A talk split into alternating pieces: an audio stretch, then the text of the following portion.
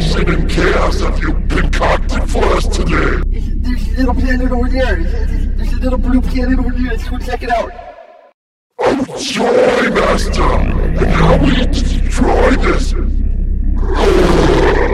I'm thinking that maybe we can fill the atmosphere with maybe some nitrogen and maybe some oxygen, and maybe a bit of carbon dioxide and argon, so you can put that.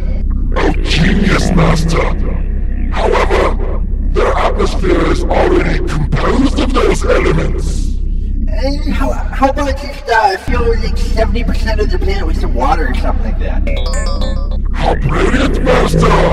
But I think the planet is already covered in water.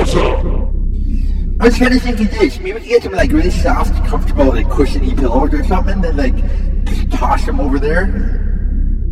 Quite, quite impressive, Master. But unfortunately, I don't think that will